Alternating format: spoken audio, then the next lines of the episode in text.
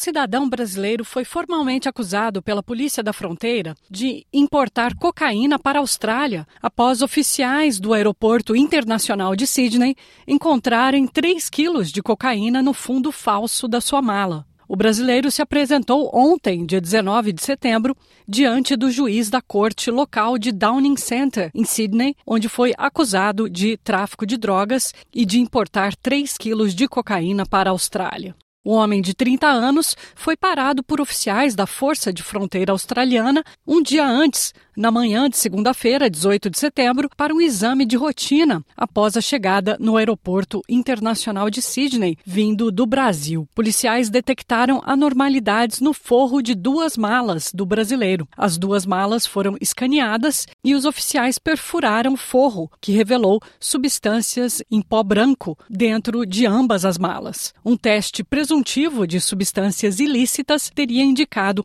a presença de cocaína e o caso foi entregue à Polícia Federal Australiana. O homem foi imediatamente preso pela Polícia Federal e acusado de importação de uma quantidade comercial de droga controlada na fronteira, nomeadamente cocaína, tendo a substância sido importada ilegalmente e a quantidade possuída sendo uma quantidade comercial.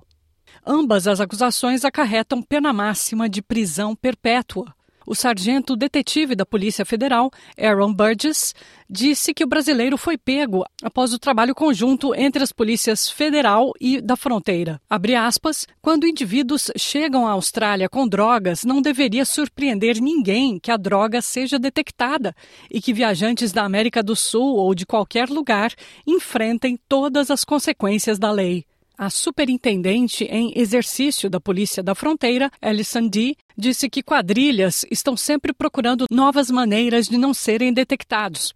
Aspas, os oficiais da fronteira se dedicam a evitar a entrada e proteger a comunidade australiana de drogas nocivas. Nossa mensagem é simples: se quer lucrar com atividades criminosas como tráfico de drogas, você será pego, disse a superintendente da polícia, Alison Dee.